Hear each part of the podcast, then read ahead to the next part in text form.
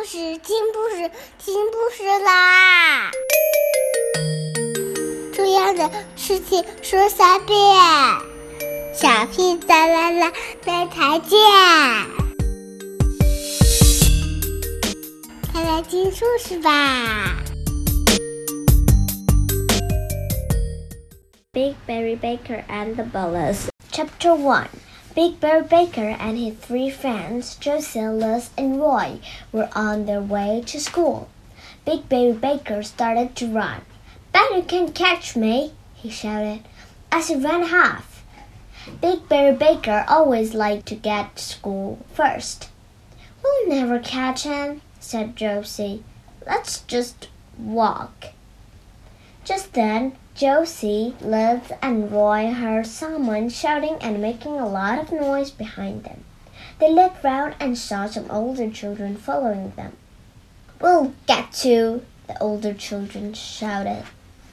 The older children chased Josie, Liz, and Roy down the street. We're going to get you, they shouted. They could run much faster than Josie, Liz, and Roy and they quickly came up behind them. Then, when no one was looking, they pulled Josie down, put Liz over, and shouted at Joy. When Josie, Liz, and Roy got to school, Big Bear Baker could see that they were unhappy. Are you cross with me for running off? Barry called out. No, said Liz, trying not to cry. What's the matter? asked Barry. Nothing, said Josie, looking at the cut of her knit. Big Bear Baker went over to his friends. If nothing is matter, why do you look so unhappy? he asked. Josie, Liz, and Roy looked at one another. Oh, go on, said Josie. Tell him. So Roy told Big Bear Baker all about how the older children had chased them and pushed them around. I'll get them next time, said Roy. They won't bully me again. Don't be stupid, said Barry. They are older than you, so you might get hurt.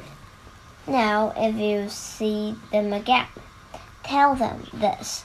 If they don't leave you alone, your friend Big Barry Baker will come and get them. After school, Big Barry Baker walked home with his friends, but Josie, Liz, and Roy could not forget all about the bullies. Every time they heard a noise, they jumped and looked around. Big Barry Baker didn't like to see his friends so unhappy. I know, he said. We could all go swimming. That will help us to forget about those bullies.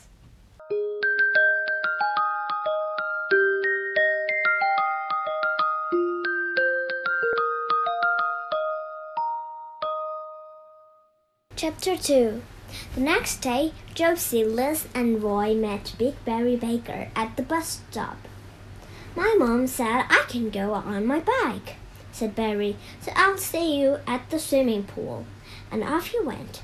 Soon the bus pulled up and Josie, Liz, and Roy got on. But they didn't see the bullies sitting at the back of the bus. Look who it is, said one of the bullies and they started to move up the bus. One of them pulled Liz's ponytail as hard as she could. Ouch, said Liz. That hurt. But the bullies just laughed. Come on, said Roy. They're just being stupid. Let's move. As Roy got up, another of the bullies came over and gave him a push. Stop that, said the bus driver. Come on, said Josie. This is our stop. The three friends jumped off the bus as quickly as they could. Next time, our friend Big Barry Baker will get you, Liz shouted to the bullies. Josie started to cry.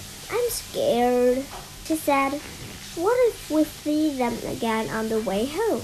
Roy said. Let's go and find a Barry. He'll know what to do. But the time they had put on their swimming costume, Big Barry Baker was in the swimming pool. He always liked to be the first one in the water. Jason Liz swam over to him, and Rosie told him all about the bullies on the bus. I bet they would have left us alone if you had been there, said Liz. Don't worry, said Baby. Next time we'll get them, won't we, Roy? And he smiled at his friends. Come on, he said. I bet I can swim faster than you. When they came out of the swimming pool, Josie, Liz, and Roy decided to walk home across the park with Baby. I hope we don't see those fellows again, said Rosie.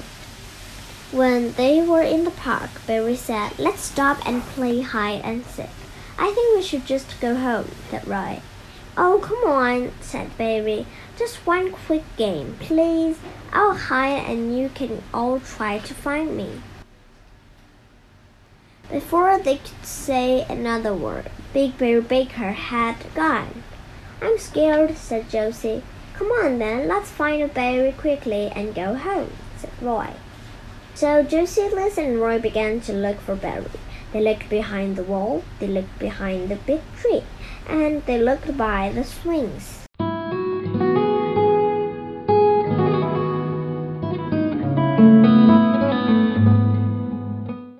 Just then they saw some older children coming across the park. Oh no, said Liz. Look who it is. Where's Baby when you need him? We're not running away anymore, said Roy. As the bullies got nearer, they started laughing and shouting. Where's this friend of yours then? Where's the big Baby Baker? Suddenly they heard a shout. I'm Big Barry Baker, and these are my friends. Josie, Liz, and Roy turned round. There was Big Barry Baker. He had been hiding in the bushes right behind them. The bullies stopped laughing. They looked at Big Barry Baker. He looked bigger than them, and he was very cross. Now it was the bullies' turn to be scared. They turned and ran back across the park. Big Barry Baker ran after them. No one can run as fast as Big Barry Baker, shouted Josie, Liz, and Roy as loudly as they could.